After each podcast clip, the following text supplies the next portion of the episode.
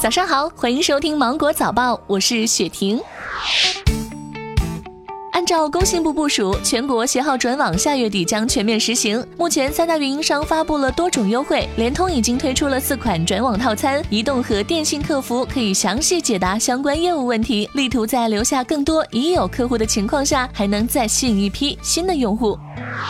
农业农村部日前发布消息，我国已经成为了世界最大的苹果生产国，苹果种植面积和产量均占世界百分之五十以上。专家介绍，今年陕西、甘肃几个苹果主产区将增产百分之三十左右。目前监测到的苹果价格是每公斤八点三三元，已经比七月份最高时期的每公斤十三点四九元下降了五元左右，未来还将继续回落。二零二零年国考昨天开始网上报名了，十一月二十四号进行笔试。与以往相比，此次国考的要求更加细致，首次明确了开除党籍、被开除公职的人员、被依法列为失信联合惩戒对象的人员等不得报考。同时，对部分职位增加了心理素质测评环节。第二届中国国际进口博览会将于十一月五号到十号在上海举行。今年的国家综合展将在十一月十三号至二十号向社会观众免费开放，社会观众凭身份证或护照等有效证件进行网上实名预约登记参观。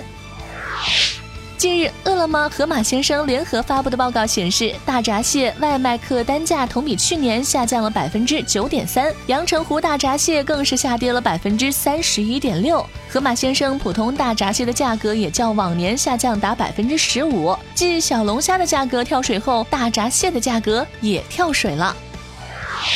江苏宜兴市卫健委发布五岁脑炎患儿输错液后死亡通报，经初步调查确认，当班护士违反操作规定，按医嘱为其输注甘露醇时误将甲硝唑静滴。宜兴市人民医院已将两名护士辞退，目前医院已与患儿家属就善后事宜达成一致。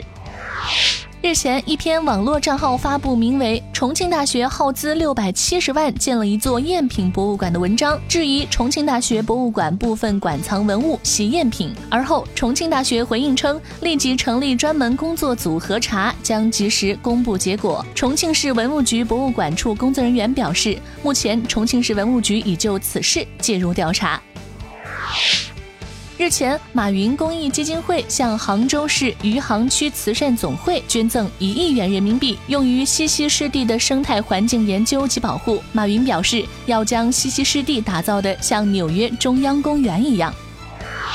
世界贸易组织争端解决机构召开会议，同意正式授权美国根据世贸组织对空客补贴案的最新裁决，对欧盟采取贸易报复措施。美国贸易代表办公室计划对一系列欧盟输美产品加征关税，加征关税将于十八号生效。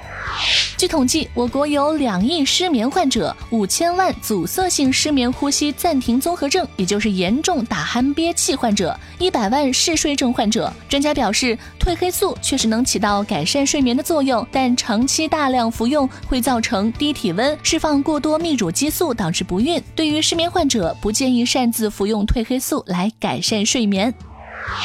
今天的新闻就到这里，我是精英九五五电台的雪婷，祝你度过美好的一天，拜拜。